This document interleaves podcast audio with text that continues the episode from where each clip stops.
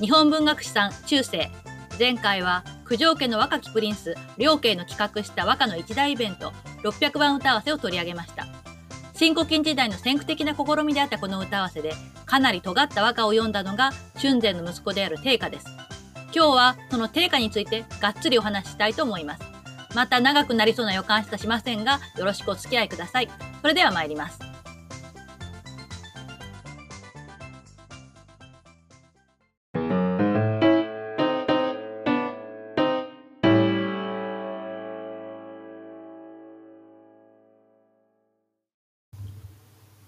はじめに、定価について簡単に辞書的な説明をしたいと思います。定価は、王法2年から任時2年、1162年から1241年に生きていた鎌倉初期の歌人、そして科学者、古典学者でもあります。父は藤原の春勢、母は美福門院の加賀です。で小に権中納言まで住みました。晩年出家し、法名は明生と言います。はじめ、藤原末吉の娘と結婚しますが、後、研究5年頃、西園寺実宗の娘へと再婚します。ここに民部教の内師、為家他がいます。定家は、新古今和歌集の選者の一人で、新直線和歌集、そして小倉百人一首の選者でもあります。新古今時代の代表歌人で、彼の和歌や歌論は、これ以後の文芸や文化に大変深い影響を与えました。また、源氏物語など、多くの古典の書写、そして工程などを行って、以後の本門研究の規範ともなったんですね。日記に19歳から56年間の間書き続けた名月記、歌集に周囲愚僧があります。科学書、近代集歌、毎月書、映画の対外ほか、そして研究書としては、研中密巻、壁案書、源氏物語奥入りなど多数の著作があります。で、え直線書の中では、仙台和歌集に書出で、直線集に日集した歌は実に476首あります。直五線集、新五線集では最多日集歌人です。え直線21代詩を通じて最も多くの歌を日集している、えそんな歌人です。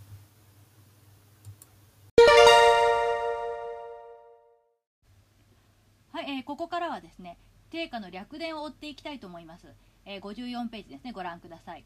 定家は安元元年1175年に14歳で宮中に出資を始めます。そしてその5年後治承4年15位の上位になりまして、えー、ここの9月にですね上にあの定価の明月期実質のものを挙げておきましたけれどもちょうどここに対応するところなんですが、このような、まあ、日記を書いています。世上乱撃追悼耳に密を言えどもこれを中せず後期清獣我がことにあらず陳章五項大宅より起こり公子父祖公園と称するのみ。最小親王の命と称し軍権に天音しと云々。あるいは国士に任ずるのよし切々頼むべからず。右近の少々これ盛りの遊ん追悼費となり東国に下校すべきのよしその聞こえあり。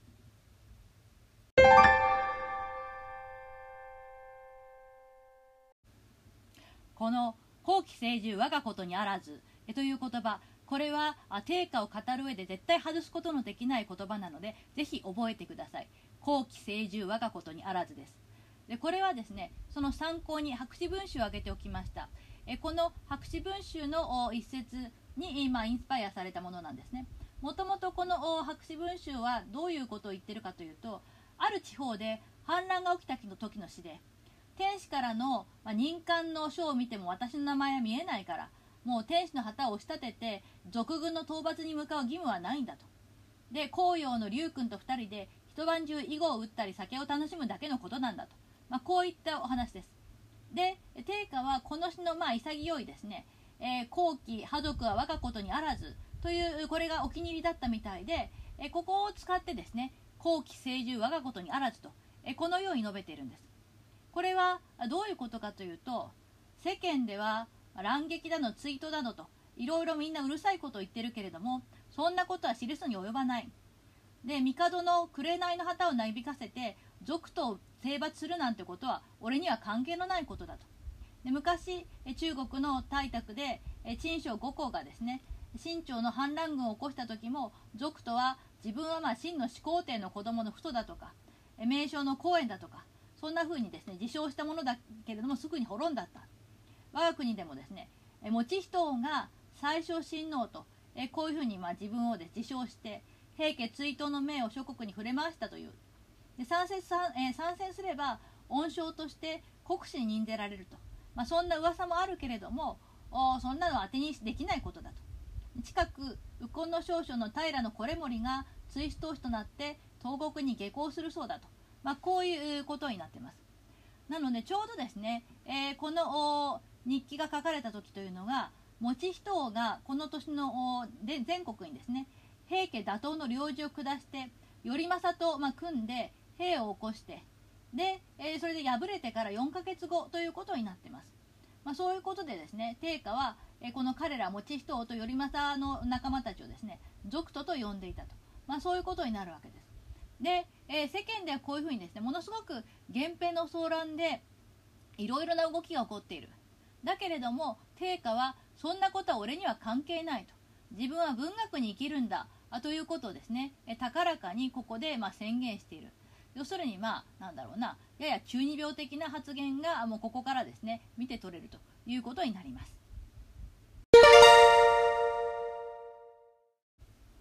えー、次の記事はですね定家が大流星を見た、えー、その記録です。実はですね、えー、この明月記には、え彼がさまざまな天文の記録をつけている様子が伺われます、えかなり細かい観察眼で、えつけているのでそれをちょっと追ってみたいと思います、え15日褐子世に入り明月騒然故郷弱としてシャバの声を聞かず。歩み商用として六条院のあたりに遊ぶ。よようやく半ばならんと欲す。天中光るものありそのせいまりのほどかその色燃ゆるがごとし忽然として踊るがごとく羊猿より牛虎に赴くに似たり周囲にして破裂し炉を打ち破るがごとし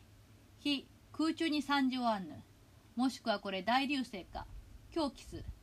太夫忠信青侍らと愛ともにこれを見る、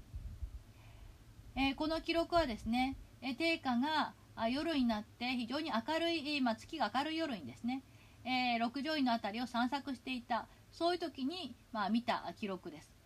でここで明月送電とあります。これが、え明月という明月期というこの日記の、まあ、由来に名前の由来になっているわけですね。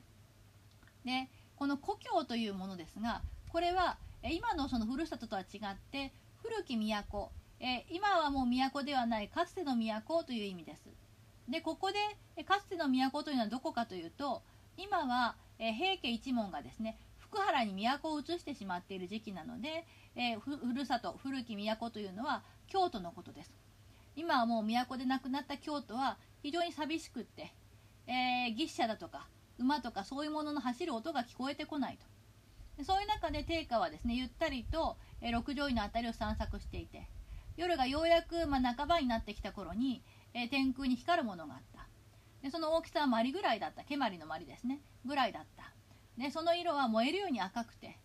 えー、踊るようにですね。突然、えー、牛虎の方にですね南西から、え北東の方に流れていった。でたちまちにパーンと破裂して炉を破るようなですね、え破裂が見えてで火がですね空中に散った。でこれはもしかしたら大流星なんじゃないかと。思って大変驚いたと。で自分だけではなく太夫忠信と青侍若い他の侍たちと一緒にこれを見たのだと。えこのように定家は綴っています。でかなり短時間の出来事だったと思われるのですけれどもそれは非常に詳細にですねまだまだと彼が何を見たかっていうことが手に取るように分かる。えこの観察の細かさっていうのが、え定価のですね、まあ、オタク気質と相まって一つの明月期の魅力となっているということはちょっと知っておいていただければと思います。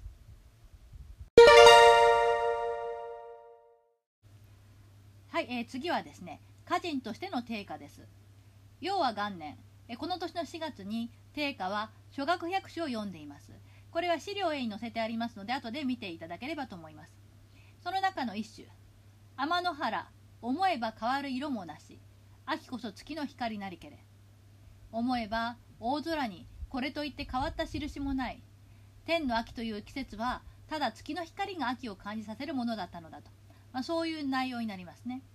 でこのような歌を、まあ、初学ですから、えー、ビギナーとして定家が読み始めたのがあちょうどですね。陽和元年であります。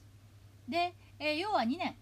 えー、春殿に、え命じられて読んだ堀川大百首が、えー、高信寂蓮金実春英といった、まあ、当時の歌人たちの称賛を受けるということがありました。これについては、え定家自身がですね、え次のように語っています。え55ページに周囲愚僧因外の671番の言葉書きを挙げました。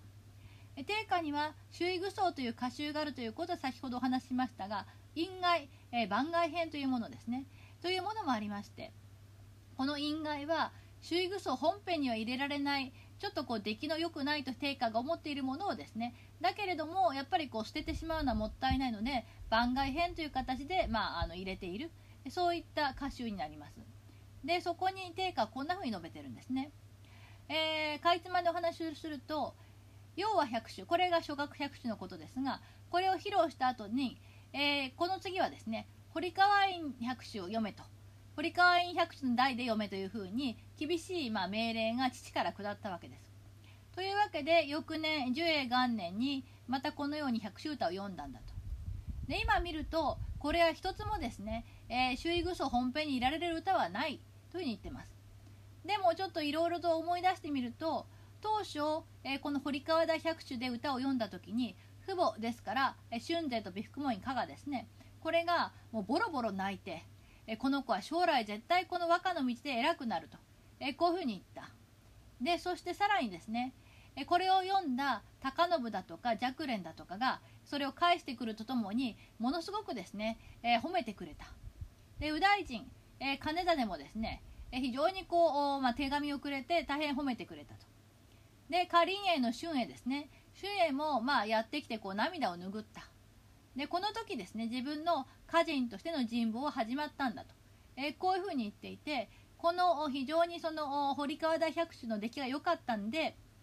この時の歌人たちは、さすが春伝の息子だとか、まあ、ニューウェーブ来たとか、えこういうこういうふうな感じでものすごく将来を嘱望されたわけです定価がね。で今思うと、まあ、ちょっと自分で書いてて赤面したくなるというふうなことも言ってます。ただしなんですね、えー、そううまくことは続かなくて人望わずか34年か。そういうふうにですね、まあ、天才現るとかそういうふうに言われていたのもたった34年ぐらいのほどでで文治研究よりこの方真偽卑怯だるま歌と言われてで世間から非常に嫌われたんだというふうに述べています。でこのダルマウトは後でちょっと話をしますね。でそういうふうに評価が、まあ、あの180度変わってしまったわけです。でそれが庄司兼任これが、えー、後鳥羽院の時代です。で天満天神の助けによってってどういうことかっていうと、えー、これは藤原道、えー、菅原道真のことですね。和歌の神様レンガの神様として名高い、え道真様のおかげででさらにはまあ、聖主成長の寵愛、えー、非常に立派な帝の、まあ、ご寵愛を受けてっていうのが要するに後鳥羽に気に入られたということですね。でわずかに化石を継ぐ、まあ、そういうおかげでどうにかこうにか巫女左家を継ぐことができた。で、まあ、この道に携わっているような本当にこう浅く浅からず思っているんだと、え、このように定家自身が述べています。なので、まあ、最初は非常にこうもてはやされたんだけどもその尖った読みぶりが世間には受け入れられなかったということがですね、え語られているわけであります。さて、えー、文治元年1185年の11月25日。これは春禅のところでお話しましたえ定家がですね殿中で、まあ、取っ組み合いの喧嘩をやらかしてで除籍処分になったという事件がこの年に起こります。そしてその翌年文治2年に定家は九条家の警視となり、えプライベートな、まあ、職員となってですね両家と、まあ、付き合い始めるより、まあ、両家と付き合うっていうか両家はボスということになるわけですが若きプリンス両家と、まあ、触れ合ってさらにこう和歌の道を深めていくことになります。でここで二見ヶ浦百首これも先ほどの資料 A に載せてありますけれども、えー、これは西行が、まあ、肝心したそういう百首歌です。でそのようにですね百首歌を主として、え、作に励みます。百首歌を作るためにこう歌のトレーニングになっていくわけですね。で、えー、なのですがこの頃からさっき出てきたように彼の歌風というのは、ダルマ歌と呼ばれて世間からまに嫌われるようになっていきました。でこのダルマ歌とは何かということなんですが仙台和歌集以降活発になった定家や若蓮そして慈円らを中心とする、まあ、新しい和歌の読み手に対する、まあ、それをまとめてダルマ歌と呼んだものです。ニューウェーブ和歌って言ったらいいでしょうかね。でなんでこんな風に呼ばれるようになったかというと当時中国から渡来した、まあ、禅宗の一種であるダルマ宗という宗教宗派があってこの教義が極めて難しいところからですね。えなんか非常に読み意味が取りにくい怪獣な新しい和歌を誹謗するために主に万葉リスペクトのですね六条家の人々が用いた言葉であります。で特徴としてはどういうことが挙げられるかというとテニオ派の助詞を切り詰めて非常に凝縮した表現だとかあるいは細かい区切りや区割れあのほとんどその舞妓五七五七七の全てで切れていくとかね。句の途中で割れてしまうとか。あるいは心理的な表現だとか。そういったものがダルマ歌の特徴として挙げられるんですけども、まあ、もうちょっと分かりやすくまとめるとですね。区切れとか語句の統治圧縮とかポーンと飛躍するとか、まあ、体言句の羅列、まあ、あの体言止めなんていうのは新古今時代の特徴だってよく言われますけれどもあれもそうですね。こういった、まあ、ちょっとこう桔梗ともいえる素地語法を駆使しつつ従来のその説明的なですね和歌の叙情性とか論理による意味的な結合とかそういうものを全部ぶった切って体現句の持つ象徴的なイメージの組み合わせその連なりっていうのを軸に一種を形成するものと。そういうものなのでなんていうかこうビジュアル的になんかふわっと立ち上がってくりゃいいよねっていうそういう和歌ですね。でそういうものをまあ、えー、両家をはじめとして、えー、ニューウェーブの担い手たちはですね好んで読んでいた時期があってそれがまあ、割とこう古い和歌を大事にする人たちからすると何言ってるか全然わかんねえってことでダルマ歌ダルマ歌と呼ばれるようになったと、まあ、こういうことになります。でこのように、えー、定家自身もですね自分がダルマ歌と呼ばれて、まあ、干されていたということを、まあえー、ここで綴っているということがわかるわけですね。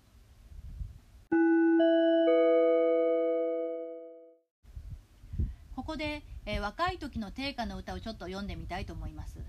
えー、定家の歌はちょっと難しいので資料 B 村尾誠一さんの藤原定家から抜粋して、えー、それを紹介していきますね。まず、えー、01番の歌です。桜花また立ち並ぶものとなき垂れ間がえ県峰の白雲えこれは治承2年3月。鴨分けいかず記者歌合わせでのものです、えー、桜の花の美しさに立ち並ぶことができるものなんかあるはずがない。一体誰が白い雲なんかに見誤るなんて言い出したんだろうかと。えこういうものですね。でこれがえそこにもありますように現在我々が知ることができる定家の最初の歌になっています。えー、花という題で読まれたもので定家が17歳の時の、まあ、映画ということになります。で、えー、何がここで、まあ、問題になっているかというとですね、えー、下の句「垂間がえ県峰の白雲」というものです。で、えー、そこにその線を引いておきましたけれども花っていうのはこれは当然桜のことなんですけどもそれを白い雲に例えるっていうのはこれはもう古今集以来ですね和歌においてはま伝統的な見立ての手法であるわけですね。でその例下として上がっている貫之のですね桜花先にけらしな足引きの山の貝より見える白雲。をなんていうのはその典型であると。でそういった桜を白雲と見立てるという従来の伝統それを誰が白雲なんかに見誤るんだろうかと。そんなことあるわけないじゃないかと。いう言い方。その今までの伝統に、まあ、言うならば喧嘩を売るっていう風な読み方で桜の美しさを際立たせようとしている。この辺も若いななんかやっぱ中二病かなって感じがしませんか、えー、そういう読みぶりが、まあ、早い頃からの定家の、まあ、特徴ということになるかと思います。で次が、えー、先ほどもちょっと取り上げたものですけども「天の原思えば変わる色もなし秋こそ月の光なりけり」ですね。で、まあ、天の空には何も色が変わるものがあるわけじゃない。秋だってはっきり分かるのは月の光なんだと。えそういうものですね。これも何て言うかなその常識先ほどのえー、桜の花を白雲と見立てるみたいな常識的なものに対して本当にそうなのかいやそうでもないだろうっていうようなですね、えー、疑問を投げかけ投げかけるような歌。でそういう伝統を打ち破ろうという形で闇子にもにもがくんじゃなくってなんでやっぱ職人なんですよね、えー、春禅もそうですが定家もやっぱり職人っぽい、え、作業で、え、言葉を注意深く組み立てていくことで新しい美意識を作ろうとしているということです。で、えこれが読まれた、え定家二十歳の要は元年ですね、え中にも書いてありますようにもうこの年の前年にはですね源頼朝が挙兵をしている。でこのようなですねえ中で一方で定家はえ後期成就我がことにあらずというですね自分にはその世間の清掃なんか関係ない合戦なんか関係ない自分は芸術に生きるんだっていう彼の宣言通りですね、えー、映画に今没頭してより今美意識にかなった和歌を組み立てようとしていたということになるのだろうと思います。えー、次の丸4はですね有名な歌ですね。見渡せば花ももみじもなかりけり裏の苫屋の秋の夕暮れ、まあ、教科書で読んだことがある人が多いのではないかと思います。辺りをいくら見渡しても桜の花もなければもみじもないんだなと、えー、漁師の小屋だけがあるこの裏の秋の夕暮れはというものですね。これも、えー、二見柄百種の作品です。でこれは、えー、三隻の歌、えー、というふうにですね呼ばれている。他に若蓮の寂しさはその色としもなかりけり巻き立つ山の秋の夕暮れ。そして西行の心なき身にも哀れは知られけり四季立つ沢の秋の夕暮れ。えこれとこの定歌の歌を合わせて三隻の歌。という形で、まあ、新古期の代表歌とされていますね。で秋の夕暮れっていうのが、まあ、体現止めで寂しさを呼び起こすテーマとして存在しているってことがわかるわけですね。でそういう中で、えー、その寂しいだけじゃなくて花ももみじもなかりけりっていう風にないっていう風に言うことであった情景を頭の中に思い描かせる。それがそのさっきもちょっと言ったビジュアル的なものを優先優先させるっていう、まあ、ダルマ歌の一つの特徴でもあるわけですね。でそういうところをうまく読み込んだ歌ということになります。で、えー、解説の最後の方にもありますけれどもこれは「源氏物語」の明石の巻を踏まえてるんじゃないかという指摘もなされていて、えー、これがその源氏がですね入度の低尾を聞きながら海岸を眺めている場面、え、そういった、まあ、光源氏になりきって読んでいる。ということもまあ考えられる2つの意味でですね、えこの歌は非常にこう重要な意味を持っているということになるんだろうと思います。えー、次の2首は定家の読んだ恋歌です。まず5番の歌です。味気なく辛き嵐の声も牛など夕暮れに待ち習いけん。えー、本当に面白くないですね。辛き相手恨めしく思う相手の恨めしさを思い知らせるような激しい嵐の音を聞きながらえ来ないあの人を待つ夕べ。一体どうして女は夕暮れに待つっていうことを、まあ、習わし習慣にしてしまったのだろうかと。えこういう歌です。これも、え二見ヶ浦百姓の中のこういう歌で「えー、つらし」っていうのがですねえー、その嵐の音が激しいというだけじゃなくって自分のところに来てこれくれない恋人の、まあ、恨めしさ薄情さっていうことを表している。だけれどもそれでだからといって嫌いになることができず、え恋人を待ちながら、え夕方を待っている。夕方を迎えていると。でそれでなんで人間は夕方に待つなんていう習慣を始めちゃったんだろうかと、まあ、こういうそのですね、まあ、八つ当たり的に昔から女が待つ習わしっていうのをなじっているということになります。で、まあ、こういう言い方ですね。でここで大事なのはあの、えー、マーカーを引いておきましたけれども古典の世界の中で夕暮れに待つっていうのは女性しかないわけですね。男が通ってくるので。でそういったその、まあ、恋愛の制度からするとこれはもう当然のことでだからその定家のこの05番の歌を読んでる主体っていうのは女性であるということ。定家が女性の立場に立って歌っているということなんですね。だからこれは確実にフィクションであって実際の彼の恋愛体験ではないということなんです。だけれどもすごくこう女性の気持ちになりきって、えー、そういうその歌を読むことができるっていう、まあ、それがまだこう25歳の定家がこういったですね待つ女の、まあ、非常にこうやるせない気持ち。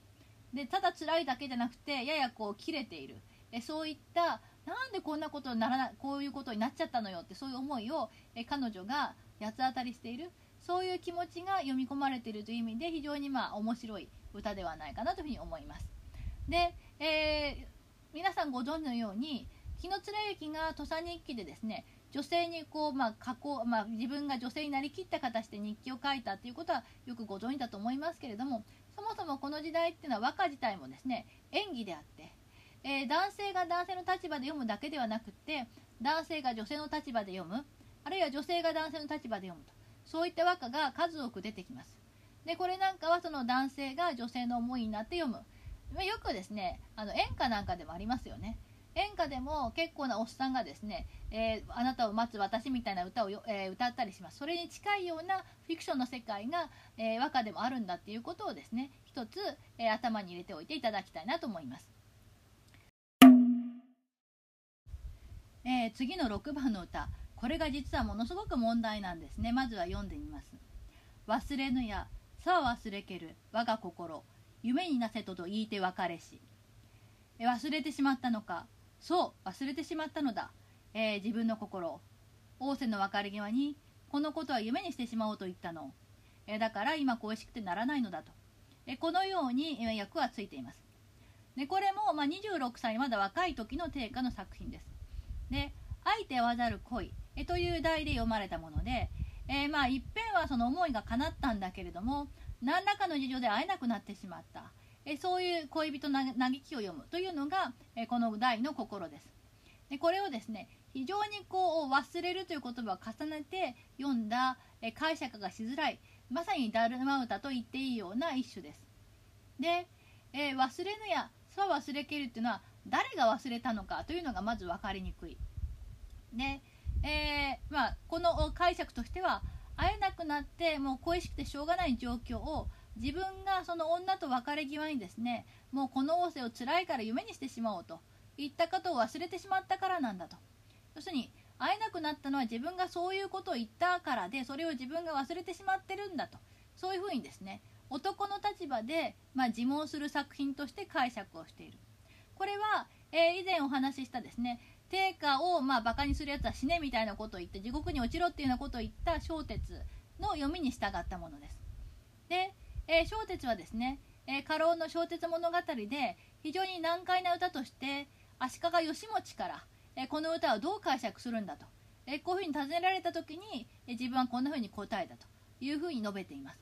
まあ、足利義持が和歌をですね定家の和歌の読み方を、え坊さんに聞くっていうのも皆さんにとってはちょっと新しい、えはあれかもしれませんけれどもこの時代の足利将軍家は、え歌会をやってたりかなりですね文化的な教養が高いんですよね。まあ、まあ、それはさておきですね。で、同じ質問を、吉持はですね、えー、歌人として非常に有名であった幸運という人にもしています。幸運は小テストは反対の見解を持っています。はじめの句「忘れぬや」っていうのは女の側からの質問で「あなたは忘れちゃったの？あそう忘れちゃったのね私のこういう心なんか、えこの仰せを夢だと思ってください」って言ってあなたは別れたんだからというふうに女の立場で読んだ歌というふうな解釈をしています。で小鉄は非常にこう、まあ、あの自己肯定力の高い人なので俺様の会がみんなから支持されたというふうに小鉄物語には示されているんですけどもどちらが正しいかっていうのははっきりわからない。で肝心なのは左右男女どちらの立場からかっていうですねもうその解釈によって真逆になってしまうわけですけどもそういう難解な作品を、ま作ってしまう、えー、という定価の、まあ、恐るべき実力だそれがですから古いですね立場の、えー、六条家の人たちからちょっとこう、まあ、目に余るというか、えー、見過ごせないっていう形でだるま歌だるま歌というふうにディスられたということになります。これが、まあ、若い頃の定価の、まあ、だるま歌の、まあ、典型と言っていいかもしれません。さて、えー、レジュメに戻りましょう、えー、文治4年には、えー、この年騒乱された仙台和歌集に歌が8首入っています。定家は主家である両家や慈円といった九条家の歌人グループと盛んに交流をしています。そして研究4年の1193年の2月に最愛の母美福門院加賀が逝去します、えー、定家はものすごくまあ落ち込むわけですが両家主催の600番歌わせに出演しているこれについてはすでにお話をした通りですそして研究5年この頃に大納言西園寺実宗の娘と再婚していて翌年の研究6年に樹脂の上に、まあ、位が上がっています。え、これは西園寺家のやっぱりこうバックがあったっていうこととおそらく関わりがあることだろうと思います。で、まあ、この結婚っていうのはあの巫女左家っていうのはあんまりこう位は家の格としては高くなかったので、えー、まあなんだろうな定価が逆玉に乗ろうって思ったっていうふうな捉えられ方をすることがあるんですが巫女左家は和歌の家としてはもうピカイチだったので西園寺家がそういったそのまあ名声をま得ようと思ったあというところもあるので、まあ、この結婚ってそういう意味ではウィンウィンであったということになるんだろうと思いますね。西園寺家にとっても悪い話ではないし巫女左家にとっても西園寺のバックがあるということは安心なのでねそういった関係があったということですで庄司元年、えーえー、庄司の下に上がります。この頃から後鳥羽院の愛子を受けてでパパ春勢の訴えが功を奏したらしくって、えー、この院が主催したですね庄司2年院書道百種。まあ、書道百種書道百種とよく言われますけどもこの庄司書道百種のメンバーに加えられることになりました。このことは言葉のところでお話をしますが、えー、もっとですね若いメンバーは外されるって話だったんですけども、えー、そこでですね春勢がいや定価はもっとキャリアがあるから入れてやってくれっていうふうにややご利用ししてでそこで庄司書道百種のメンバーに入れてもらったっていうことがあります。でもこれがですね歌人帝王と天才歌人の幸福な出会いになったということは確かです。でこれも後でちょっとお話をしたいと思います。で、え、ここでちょっとこう、まあ、引っ張り出しておきたいのが次の歌です「駒止めて袖打ち張ろう影もなし。佐野の渡りの雪の夕暮れ」という歌です。これは定歌の歌なんですが本歌がありましてえこれ「万葉集」の牧さんの造歌長野いみき沖丸の歌です。苦しくも降り来る雨か三輪の先佐野の渡りに家もあらなくにという歌ですね。で、まあ元の歌というのは苦しくも降り来る雨かっていうことで辛いなってそういう気持ちをですね主情性を前面に出しています。つまり本当にこう辛いところに降ってくる雨だなというふうにね。で佐野の渡りに家もないその雨宿りできる家もないのに雨が降ってきて辛いなっていうのが、えー、まあ、この元歌なんですけども定価はそういった辛いとかいうかんあの主情を全部排してさっきお話をした見渡せばの歌もそうですけれどもそれとも通ずるですね、えー、駒を止めて、まあ、馬を止めて袖の雪を払う姿人影も見えない。その佐野の渡りの雪の夕暮れであるよと。いうことで体現止めですね。で、えー、そのそれとその先ほどの見渡せばの歌っていうのはとても通ずる絵画的な世界であるということが分かっていただけると思います。これが、まあ、定価の歌の、まあ、真骨頂と言っても良いかと思います。でさらに元歌は雨なんですけどもそれを雪に変えることで一面真っ白なですね雪景色が立ち上がってくると。そういった、まあ、非常にこう絵画的なあ歌が、まあ、定価の、まあ、特徴であるということになるんだろうと思います。でそういうものを、まあ、後鳥羽は非常に好んだということですね。で、えー、建仁元年翌年ですね後鳥羽院の水瀬利休に初めて施行し1500番歌合わせで百秋歌を院に栄進します。でこの年に新古今和歌集の選者に任命されていくということになってこの辺りはですね院と定家が割とこうラブラブな関係で、えー、お互いを認め合ってですね和歌の世界で手を携えていたそういった時代ということになるんだろうと思います。えー、ところがであります。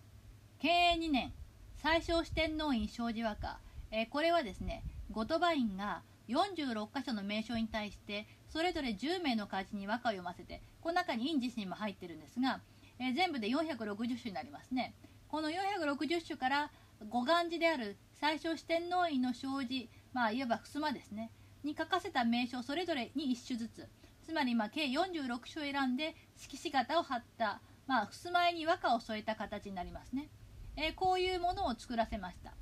そこに、まあ、定家も呼ばれて歌を読んだわけです。ところがですね、えー、自分が一番こう載せてほしかった幾多の森についての歌が選ばれずに不満をあらわにしています。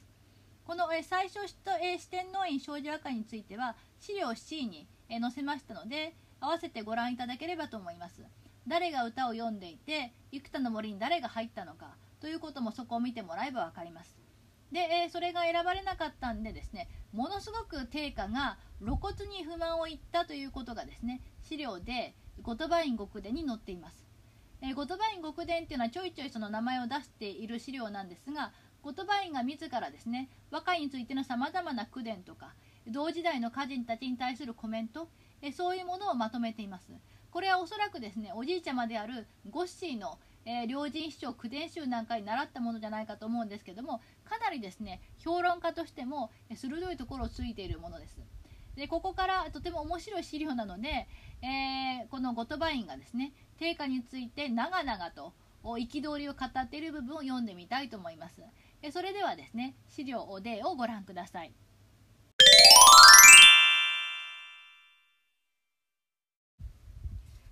定価はそうなき者なり。さしも首相なりし死の栄をだにも浅々と思いたりし上はまして余人の歌沙汰にも及ばず。優しくもみもみとあるように見うる姿まことにありがたく見う道に達したる様など首相なりき歌見知りたる景色ゆゆしげなりき。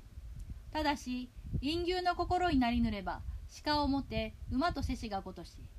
傍若無人断りも過ぎたりき他人の言葉を聞くに及ばず。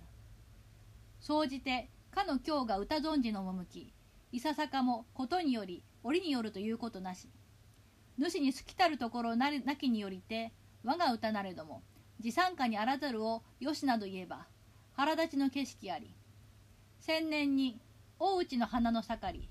昔の春の面影思い出られて忍びてかの子のもとにておの子供の歌つこう祭りしに定価左近の中左近の中将にて永じていわく。年を経てみゆきになるる花の影振りぬるみようも哀れとや思う。左近の辞書として20年に及びき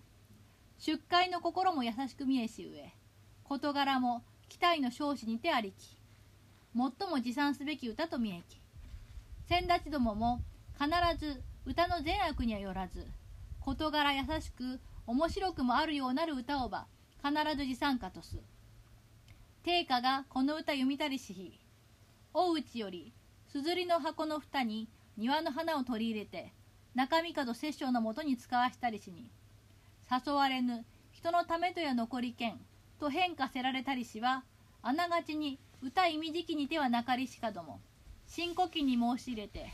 この度の戦場の我が歌にはこれせんなりとたびたび持参し申されけると聞きはべりき昔よりかっこそ思い習わしたれ。歌いかに意味じけれども言霊の振る舞いして読みたる恋の歌などをば直線承りたる人のもとへは送ることなし。これらの個室知らぬ者やはある。されども左近の桜の絵受けられぬよしたびたび歌の表情の歌にても申しき言えたかとも聞きしことなり所持これらにあらあわらわなり、えー、まずですね前半、えー、定価はそうなき者なりと、まあ、定価ってのは本当に困ったやつだと、まあ、そういうところから書き始められます。であれほどですね、まあ、優れた歌人だった父の春勢の歌でさえまあまあいいんじゃねぐらいに思ってるんだから。まして春勢以外の歌人の歌なんかもう言及もしないというんですね。で優しくもみもみと非常に優美で深みのある表現っていうのは、まあ、他の追随を許さないとこんな風に思われる。で和歌の道に達してるっていうそういう様子も実にまあ人並み外れて優れてるんだと。だけれどもですね歌見知れたる景色。まあ俺様はこんなに歌を知ってるんだっていう風なですね、え言いたげな感じが甚だしいし。でさらにですね、まあ、自分の歌を弁護しようってする時には、まあ、鹿を馬だと言い張る。これはバカという言葉の,、まあ、あの元になっている故事ですけどもそういうふうにですね非常にまあ無理なことをこう押し通す押し通すような言い方をすると。そしてその他人を無視する態度とか理屈っぽさっていうのはもう甚だしいんだと。傍若無人っていうのは甚だしいんだと言ってます。で全くですね、え歌については他人の言葉なんか聞く気がないんだと言うんですねで大体あの彼にかの今日やつがですね歌を知ってるっていうような言いたげな様子っていうのは全くですねことによりおいりによるということなしどういった事情でその歌が使わ読まれているかということを全く考慮していないというんですね。でそもそも主に好きたることなき本人がですね全く風流人としてのたしなみにま関心を持たないしだから自分の歌であってもですね自参加でない、えー、自分がこう推しではない自分が推してない歌をですね他人がいい歌ですねなんて言ったらですね腹立ちの景色、まあ、若干切れ気味になるんだと。言うんですね。褒められて喜びはいいのに褒められてキレられるっていうんで、えー、言葉員もあいつは何なんだというふうにちょっとこう持て余していると。いう感じになります。で自参加については以前ですねあの春前の「うずらの歌」ですねを挙げたと思います。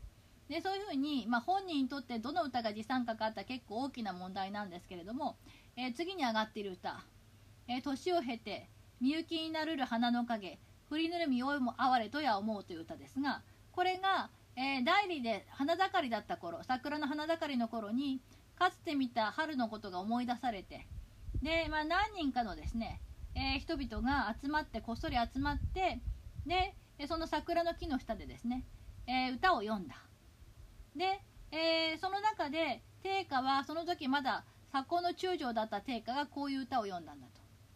まあ年を経てみゆきになれた代理の左近の桜よ。今年もまあ花の影がやってくるけれども私はですね、えー、そこにずっとこう立ち続けている私を気の毒に思ってくれるでしょうかと、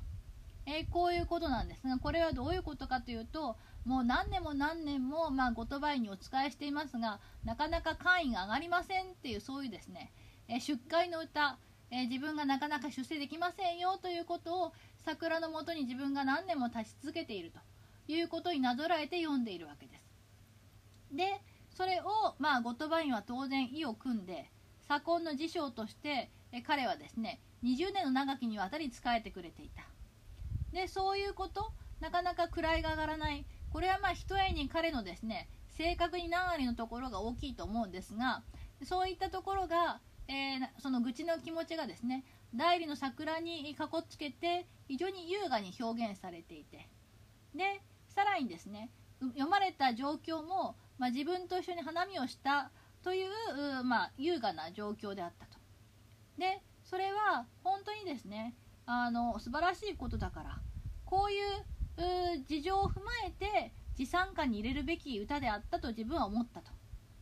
でその先立ち和歌のその道のですね先輩たちも読んだ歌の出来不出来っていうこととは関わりなくですね題材が優美でその読まれた状況が趣がある歌であればそれを必ず持参加としたもんだと、えー、こういうふうに、えー、まあ、言っています。で定家がこの歌を読んだ日にですね、えー、ちょうどその代理からすずりの箱にその桜を入れて、え中見方摂政っていうのは藤原良家のことです。定家のボスである良家ですね。に送ったところ、え誘われの人のためでは残り剣、え誘われなかった人間私のためにというふうに花は残ってくれていたんですね。という、まあ、変化があった。でこれは両家にしては、まあ、そんなにこう素晴らしい傑作ではない、え、これ以前お話ししたように、えー、後鳥羽院はですね両家っていうのは、まあ、あの全部終作で、えー、盆作の歌がないのが欠点だぐらいの言い方をしているわけですがこの桜の歌っていうのはそんなにこう素晴らしい作というわけではないけれども、え本人がですね新古今をま選ぶ時に入れて今回のこの直線集の自分の歌としては、まあ、これが一番メインなんだというふうにたびたび持参なさっていたというふうに聞いていると。で昔から、まあ、そういうですねのが持参歌なのだと。で歌がどんなにこう優れていてもまああのけしからの振る舞いをして読んだ恋の歌なんていうのは直線集の選者に、えー、候補としてですね送ることはない。で逆にこういったしきたりを知らない歌人がいるはずがないだろうというんですね。でそれなのにあの程度のですね桜の左近の桜の歌を、まあ、入れるなんてとんでもないっていうことをですね、えー、その歌を選ぶ場でたびたび言っていた。で自分だけじゃなくて家高もま聞いたことであると。でもこういうことでですね一時が万事定価の、まキャラクターっていうのはこれではっきりするだろうということで後鳥羽はかなりですね、まあ、定価の歌は歌として評価しているんだけれども定価の人間的な態度に、ま、憤慨しているということがお分かりいただけるのではないかなと思います。えー、続きます。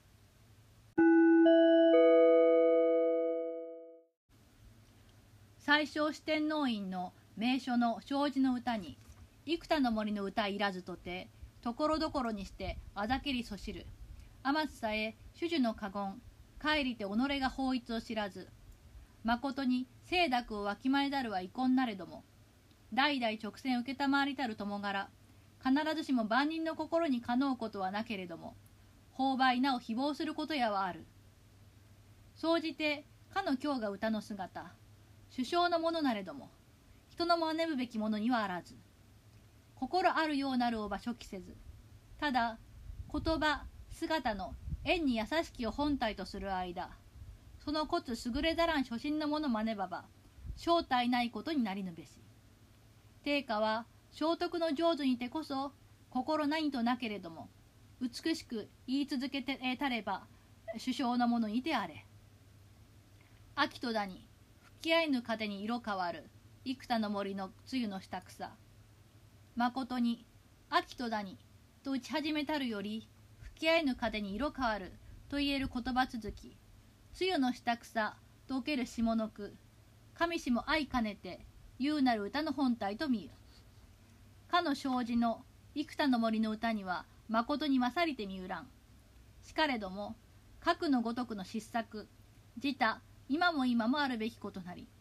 さればとて長きとがになるべからず。この歌もよくよく見るべし。言葉の優しく縁なるほか心も面影も痛くはなきなり。森の下に少し枯れたる草のあるほかは景色も断りもなけれども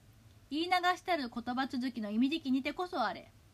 穴いも知らぬ者などは歌謡の歌をば何度も心得ぬ間かの今日が秋歌とて人の口にある歌多くもなし。おのずからあるも心から受けざるなり。釈は西行などは最上の秋歌は言葉も優に優しきゆえ心がことに深く言われもあるゆえに人の口にある歌承継すべからず。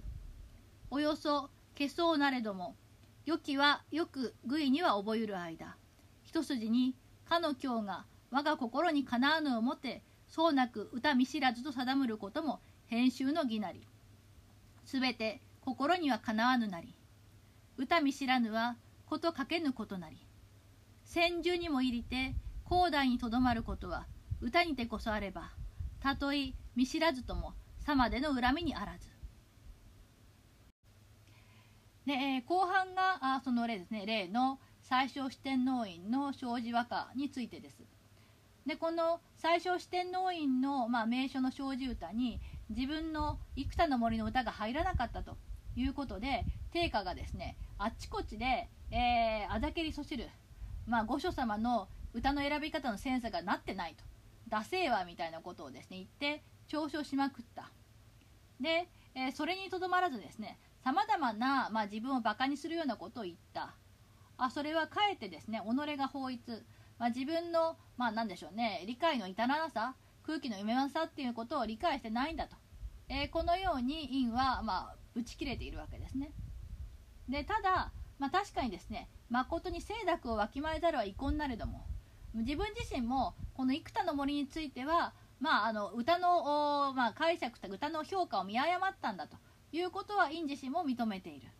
ただ今までもですね、えー、直線を承りたる友柄直線種の選者に選ばれた人っていうのも全ての人間のですね気持ちにかなう戦果ができたわけでもなかった。これはまあ春勢とかの例を見ても分かりますよね。でだけれどもその仲間同士でそれをですねディスり合うなんてことがあっただろうか。そんなことなかったじゃないかと。えこのように言ってます。でここでですね定家が自分の歌が入らなかったことをですね非常に腹立ててあろうことか言葉院の歌の選び方がダサいとかねそういうことをあちこちで言いまくってたっていうことがわかるわけです。その今のですねその知点の君のその、まあ、歌の選び方にケチをつけるってねそれ自体がありえないしそれ自体が本当にこう空気読めてないっていうことをですね全く理解してないというふうに後鳥羽院は言ってます。で総じてかの経が歌の姿主要なものなれどもということで、えー、この定家経の歌っていうのはですね確かに優れてはいる。だけれども人が真似できるものではないんだというんですね。まあ真似すべきものではないんだというべきですかね。でなぜならばですね、え彼っていうのはその歌にですね、えー、まあ、非常にこう姿言葉の優しき、まあ、言語表現が優美であるっていうことが大事だというふうに考えていて歌のその、まあ、表現レベルで非常にこう、まあ、職人的な歌を作るっていうことですね。だからその歌の作り方をちゃんと得得してないですね。ビギナー未熟な人間がそれを真似したらばもうグダグダなものになってしまうだろうというわけです。でまあ定価は聖徳の上手もう生まれついての天才だから。だからえそのですねそんなに心なんとなけれどもそこに特に表現すべき内容がなくっても美しくただこう言葉をですねあの続けていくだけでも非常に素晴らしい歌になるんだとこのようにあの言葉にはやっぱりこう定価が嫌いなわけではなく天才肌の彼の歌の良さっていうのも理解はしていてそれが他の人間のその及ぶ手の及ぶところではないっていうこともちゃんとこう正しく評価をしているわけですね。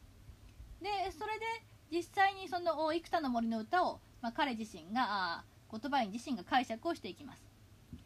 でこの「秋とだに吹き合いぬ風に色変わる。幾多の森の梅雨の下草」という歌なんだけれどもこれはまあ秋というところから歌い始めてですね。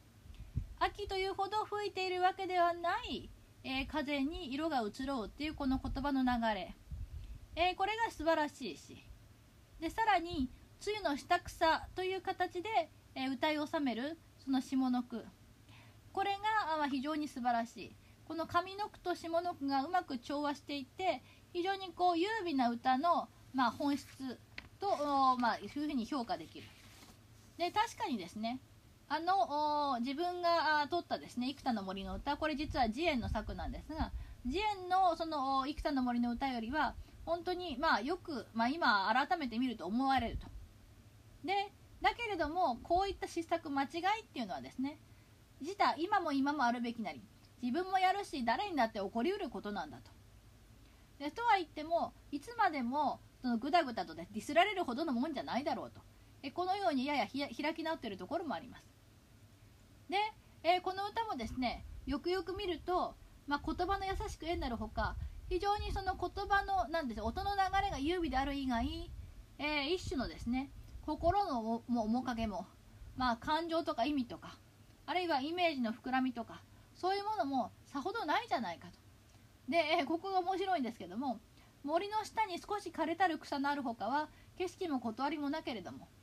その森の下にちょっと枯れた草があるだけででそういうその絵画的なイメージの面白さとか意味とかそういうものがあるわけじゃないんだけれどもただこうさらっと言い流した言葉の流れが優れているんだと。この辺りもですねその和歌というのが読み上げられるもので耳から入ってくるその言葉の響き流れっていうことに重きを置いていることが分かっていただけるかなと思います。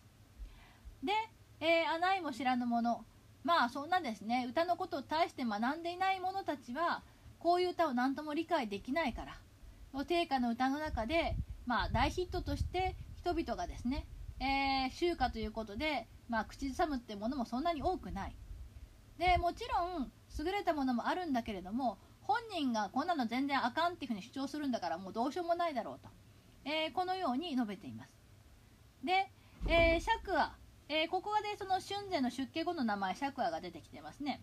釈話とか西行はえー、非常にですね最高傑作レベルの歌っていうのは言葉も優美だし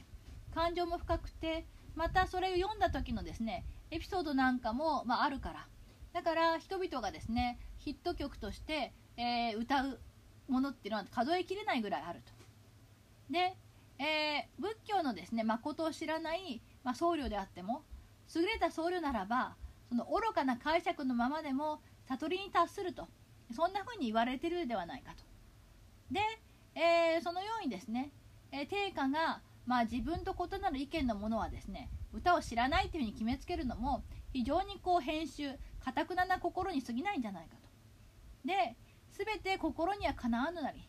あらぬあやあらあらゆる面で理想的ってわけにはいかないんだと、えー、このように、えー、言ってます。で、えー、歌見知らぬはことかけぬことなり歌をですねその非常にこう緻密に、え、理解してないとかそういうことにそんなにこだわることもないだろうと。で、えー、先週なんかに入ってですね、え、後のようにもその歌が残るっていうことは、え、これはですねその歌自体の問題であって知識の問題ではないんだと。だから作者にですねそんなこう専門的な和歌に対する知識とか見識がなくってもそんなに恨まれるほどのことではないだろうと。えこのように、えー、ゴトバインは述べています。要するにゴトバインはまあその定価のいいところを認めているけれどもそれ以外のですねその研究者肌っていうんですかね。かたくなに、え自分と同じ見解でないと許さないっていうそういった彼のこう狭さっていうかな。そういうところを、まあ、非常に腹に据えかねてここまでディスっているわけですがアンチっていうのは最大のファンでありますからね。これだけ長々と書くっていうのは逆に言葉員がどれほどですね定価を認めていてだけれども自分のこう思いをこうちゃんと理解しない定価に対して苛立ちを禁じ得ないと。そういうところがこの長々とした言葉員極伝かもこれ極伝の最後に書かれているわけですからそれがこう、まあ、実は言葉員の一番言いたかったことということになるわけですよね。えそれを、まあ、非常に如実に物語って物語っていて、え定価と言葉員の関係ということを考える上でも非常に興味深い資料だということになります。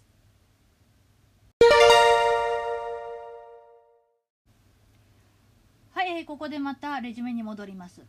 え、上元3年1209年ですが将軍の源実朝の歌に合点を加えます。実朝は、えー、定家にですね歌を学んでいました。なので先生として実朝の歌の中で良いものにチェックをしたということです。で定家はさらにですねこの実朝に映画の口伝これ近代集歌と呼ばれていますがという歌論書を送っています。で建暦元年には50歳でようやくですね受産日に除せられています。そして憲法4年には100番直合わせそして周囲愚装を自分で編んでいます。で問題がですね上級2年なんですね。で代理の抱えこれは、えー、後鳥羽院の息子である順徳天皇の抱えなんですがに提出した歌が後鳥羽院の怒りに触れます。でその結果直感を被って公に歌をま読むこと公の目に出ることを禁じられてしまいます。えこの定家の読んだ歌言葉書きがついているのでちょっとそこに挙げておきました。読みますね。上級2年2月13日。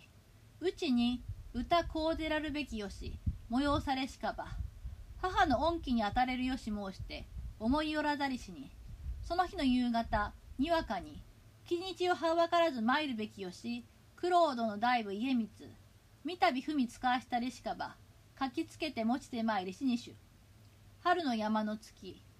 さやかにも見るべき山はかすみつつ我が身のほかも春の夜の月野外の柳道の辺の野原の柳、えー、下燃えぬ哀れ嘆きの煙比べに、えー、この歌がですね後鳥羽院の激励に触れましてお前できんなということで定家はですね一切こう外に出られなくなって、えー、和歌をですね読みに出るってことが不可能になってしまったということです。でなぜこれが起こったのかということについては、えー、論文 A、B を挙げておきますので皆さんの方で読んでみてください。まだですねはっきりとした決着がついているわけではないのでいろんな人がいろいろなことを言ってます。のでそれは皆さんが論文を読んで、えー、勉強してほしいと思います。でこのような形で、えー、後鳥羽に出禁を食らった定家なんですが、えー、時代このじ、えちょうど上級2年です、え翌年に上級の乱が勃発しましてえ後鳥羽院は沖に流されてしまった。この結果定家はですね、え主家である九条家と自分の奥さんの実家である西園寺家この2つのバックアップのもと波乱の第一人者としての地位を確立するということになります。で女王元年に12位になります。で安定元年には64歳で小児となって民部教を辞します。上映元年71歳でようやくですね権中納言に就任します。でこの年に定家は五堀川天皇からですね直選手先人の命を受けて今までのショックを辞してですね歌を選ぶことに専念する生活に入ります。でその翌年天福元年ですが72歳で出家して法名が名声。で文暦元年にはですね6月に五堀川院に新直線和歌集のまだ決定版ではない未定候本を送覧します。ところがですね8月に五堀川院が崩御してしまう。まだ23歳です。でそこでですねその帝が亡くなってしまったらもうその直選手は保護になってしまうんじゃないかと思って、まあ、定価は絶望のどん底に、まあ、の陥るわけですけども家庭観念に、えー、この進捗選手は、まあかえー、完成しましてその後にですね私たちが百人種百人種って思っている小倉山荘色紙和歌というものに選筆します。でこの小倉山荘色紙和歌後私たちが百人種と呼んでいるものですがこれについては名月記ですね。彼自身が次のような記事を載せています、えー、文暦文暦2年1235年の、えー、5月27日上です。よ元より文字を書くことを知らず佐賀の中院障子の色紙型ゆえによ書くべきのよしかの入道これが蓮生宇都宮頼綱という人ですが根節なり極めて見苦しきことといえども生地に筆を染めてこれを送る。古来の人の歌各一首。天智天皇より以来下流雅慶に及ぶ。とありまして自分はもともとですね文字を書くなんてことは知らない。これは後でちょっとお話ししますが定価の字っていうのは皆さんまあ多分あの変態仮名演習で読んでるかなと思うんですけどもあのあまりこうそうなんでしょうねつながってなくって一つ一つが独立してて読みやすい字だと思いませんか？だけれども定価はこの自分の癖字がすごく嫌いだったんですね。だからもともと文字を書くなんてことは知らないとこういうふうに言ってるわけです。だけれども佐賀の中野院、まあ、中院のですね、まあ、別荘なんですが別荘のその襖に色紙型を貼るっていうことで自分に書いてくれということで例の入道をこれが宇都宮頼綱っていう人なんですけども頼綱はですね、えー、子供に定家の娘であるですね、えーえー、定家の子供の藤原為家の奥さんになった娘がいます。ってことで、えー、まあ、定家からすると自分の息子のお嫁さんの、まあ、お父さんとそういう、まあ、親戚関係にあるわけです。でその宇都宮連勝っていうのも関東の方ではちょっと知られていた歌人なんですね。という、まあ、関係で、えー、自分のその別荘のですね、えー、襖に貼る色紙型。これはまあ今の色紙と同じようなもので和歌なんかを書くですね四角形の方型の料紙で、えー、それを襖や屏風に貼って装飾として、え使っていました。でそれを頼まれた、まあ、そういうことで自分はまあ字が下手だからちょっと見苦しいと思うんだけどもどうか書いてくれと、まあ、こういうふうに言われたんで、まあ、しょうがないからっていうことで筆で書いて送った。で昔からのその歌人の歌をそれぞれ一首ずつ天智天皇から始めて藤原家隆飛鳥井正常ここまでの人々をまあピックアップして選びましたと。えこのように書いています。でこれが、えー、百人一首の元になっているということであります。でこの辺りがまあ晩年の定家の,、まあ、あの活動記録なんですが、えー、それから数年後任治元年2年に8月20日80歳で亡くなっています、まあ、ここまでがですねえー、ざっと見た、えー、定価の、まあ、生涯ということになるかと思います。で、まあ、非常にですねトラブルメーカーであったということがお分かりいただけるかなと思いますけれどもこういったスタもでありながらもえ彼の和歌っていうのは後世非常にこう高い評価を得てですねえー、まあ、その後世ですねいろいろな形で定価の和歌だとかあるいは定価のこう筆跡そういうものを真似して、えー、それをこうなんでしょうね追っていこうというまあ、追随する人々が後を絶たずに定価がどんどん深刻化されてくるということがありました、ま、これが実に面白い。およそ神とは程遠いですね。非常にまああのトラブルメーカーだったんだけれどもそういったところが全部こうなんでしょうね。消えていってで非常に歌の神みたいな扱われ方をされていくということになります。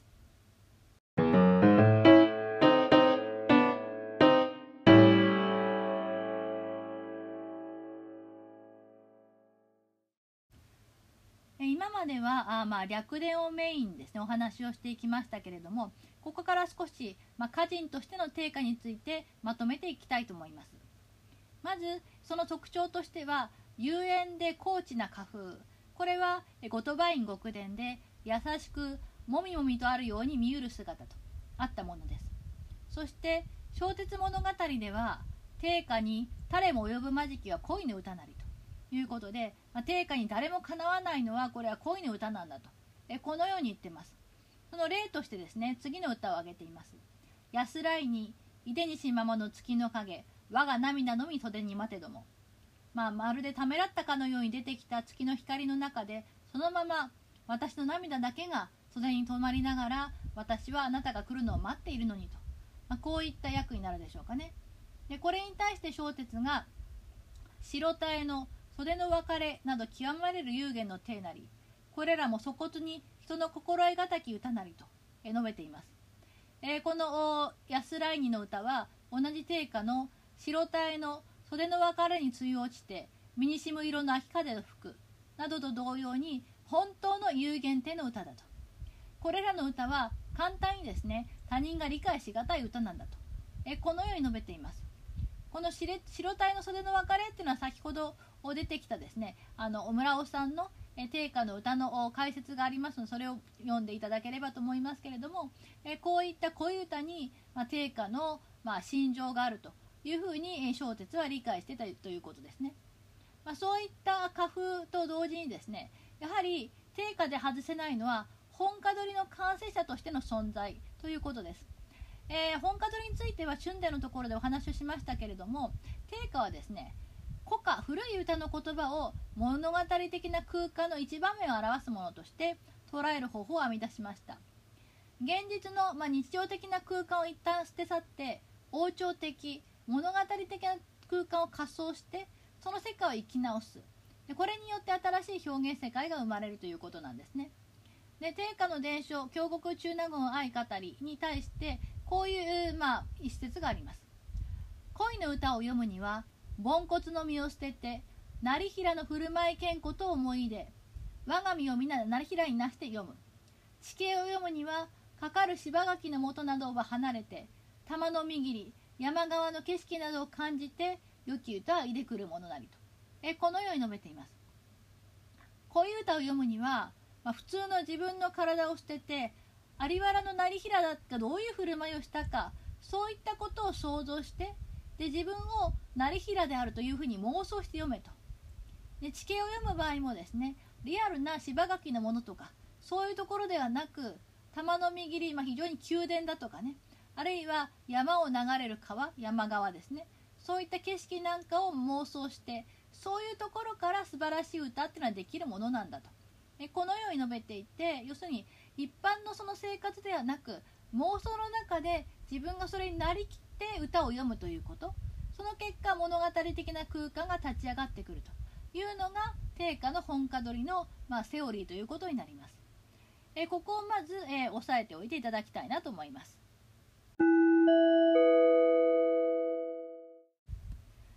この本家取りについては定家自身がですね、え、彼の歌論書の中でいろいろなことを述べているのでそれを紹介しておこうと思いますまず A 近代集歌、え、これは実朝に与えられた伝書ですね。そこにはこのように書かれています。言葉は古きをしたい心は新しきを求め及ばぬ高き姿を願いて寛平異王の歌に習わばおのずからよろしきこともなどかはべらざらん。古きを恋願うにとりて昔の歌の言葉を改めず読み据えたるをすなわち本歌としと申すなり。かの本歌を思うに例えば五七五の七五の字をさながら置き七七の字を同じく続けつれば新しき歌に聞きなされぬところとはべる。五七の句はようによりて去るべきにははべらん。今のように肩を並ぶるともがら例えば世になくとも昨日今日というばかりできたる歌は一句もその人の読みたりしと見えんこと必ずさらもしく思うたまえはべるなり、えー、まずこの A ですが言葉遣いは古いものを大切にし、え、心表現内容は新しいものを追求して、まあ、自分が手の届かないようなはるかに高い歌の風格を理想として寛平この寛平っていうのは宇田天皇と醍醐天皇の御をですねえー、より以前の歌をお手本としたならばどうして自然といい歌が生まれないだろうかと。で古い言葉遣いを理想とするっていうことについて昔の歌の言葉遣いを改めずに和歌の中に読み込んだものを本歌とするというのです。でその本歌っていうものを考えてみると例えば五七五のですね、えー、紙の七五の言葉をそのまんまその位置に置いて七七の言葉を同じように続けて読んでしまうと新しい歌だっていうふうにま認めてもらえないことがある。なので五七の句っていうのは場合によっては使わないようにしなきゃいけないだろうと。でそれから今ですねこの世で、まあ、自分と肩を並べてる人たちあるいは仮に生きていなかったとしても、まあ、昨日今日っていうぐらい新しい段階新しい時期に読まれた歌っていうのは一句でもその人が読んでたっていうことが分かるようなことはできるだけ避けたいと思うんですと、まあ、こういうふうに定家は近代集会でですね実朝に対してま説明をしています。言葉遣いは古いものを尊重するということは、え古典を大事にするっていう考え方ですが素材を昔のままということですね。新しい素材を開拓して読むっていうわけではなかったということです。でここで言われている「寛平用」っていうのはどういうことかというと古今集に日集しているような歌という意味ですね。さっき言ったように若い頃の定家はだるま歌と呼ばれる非常に尖った表現を好んで使っていたわけですが後年になると、まあ、こういった考え方を繰り返しておいています。でさらには古い和歌から言葉を取る時の注意点が述べられているわけですがこれは、まあ、せっかく苦労して読んだのに、まあ、新しさが感じられない。そういうふうになってしまったら元も子もないのでどこに置くか、えー、どこに古いその言葉本家取りの元の言葉を取るかと。いうことの位置を考えろという指摘ですね。それから同時代の人の歌とか最近の人の歌の歌の言葉を使っちゃいけないっていうのはこれはもう古典を大事にするっていう姿勢からも当然ですよね。ああの人の歌だっていうのがバレてしまったらそれは全くその定価の良しとする古いものを使えっていうことと反してしまうわけなのでそういうことに対しても警鐘を鳴らしているということになります。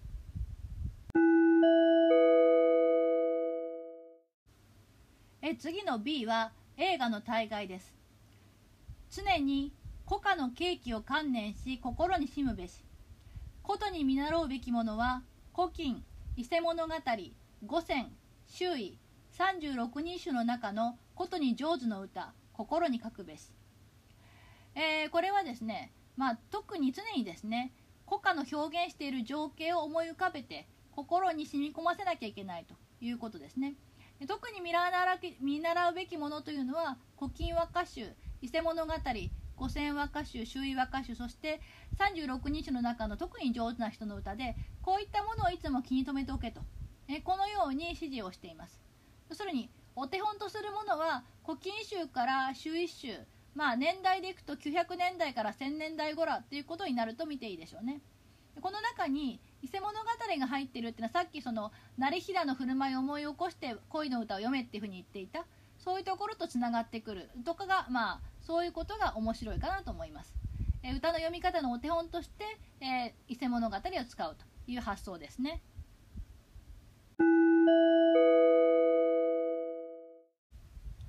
そして最後 C の毎月賞です。本か取りはべるようは花の歌をやがて花に読み月の歌をやがて月にて読むことは達者の技なるべし。春の歌をば秋冬などに読み替え恋の歌をば象や木の歌などにてしかもその歌を取れるよと聞こえるように読みなすべきにて三郎。本歌の言葉をあまりに多く取ることはあるまじきにて三郎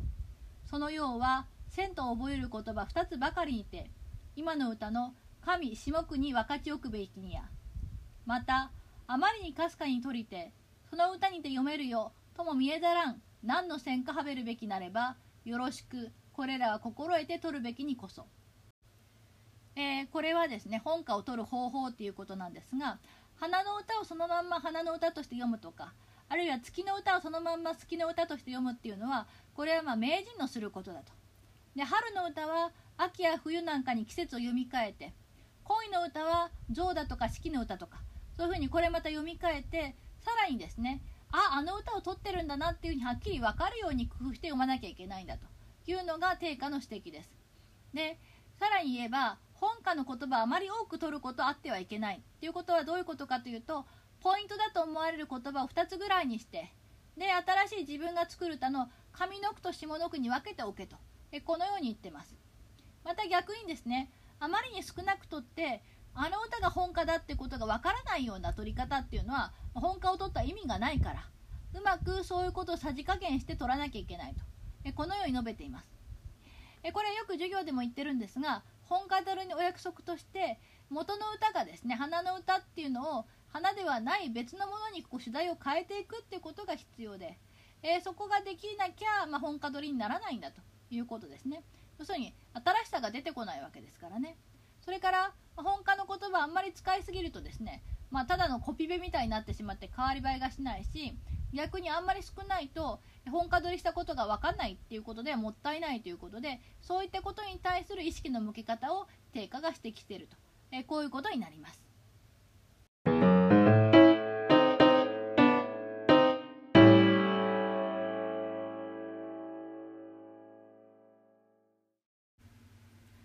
最後に定価の古典書写についてお話をしておきます。若い頃から中二病丸出しで何かあるとすぐ切れるマタコン定価ちゃんですがそんな彼も成長して後年には歌壇の第一人者として先に見たような過論を表し後進の指導にも当たるようになります。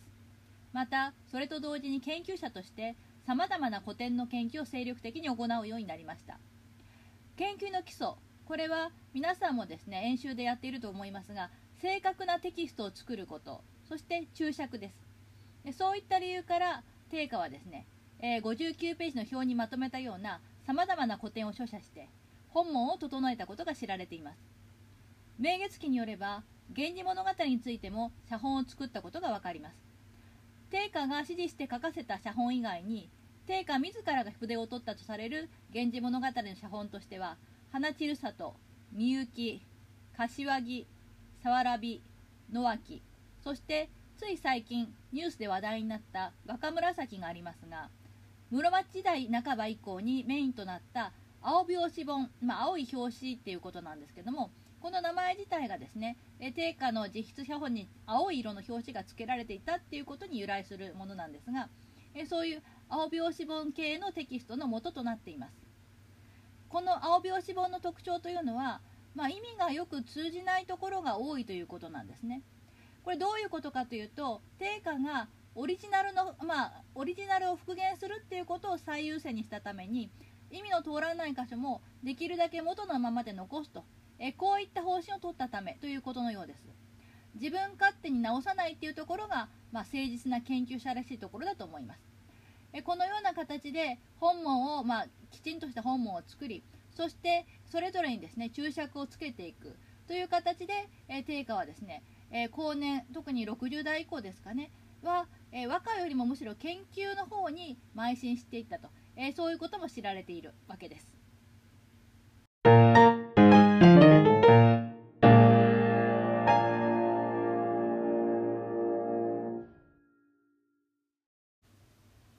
ということで、え、今回は藤原定家の略伝そして和歌と家論について駆け足で、え、触れてきましたで明月記についてもっとお話をしたいんですけれども、えこちらのですね PDF ではちょっとこう補足できないのでそれについては皆さんの先輩がですね以前作ってくれた、えパワーポイントのスライドがありますのでそれを使ってまた別の資料を用意したいと思います。えむしろこっちをぜひ見てもらいたいと思ってるのでそちらも合わせてですね、えご覧いただければと思いますで定価の和歌についての村尾さんの5本の、まあ、コピーだとかあるいは、えー、野外の柳の論争ですね何が、えー、後鳥羽の激励に触れたのかということだとかそういった資料も別に用意していてかなりこう資料が多くなってますけれどもそれは皆さんの方できちんと読んでくれているって前提で次からの授業を続けていきたいと思います。それではまた来週。担当は石井でした。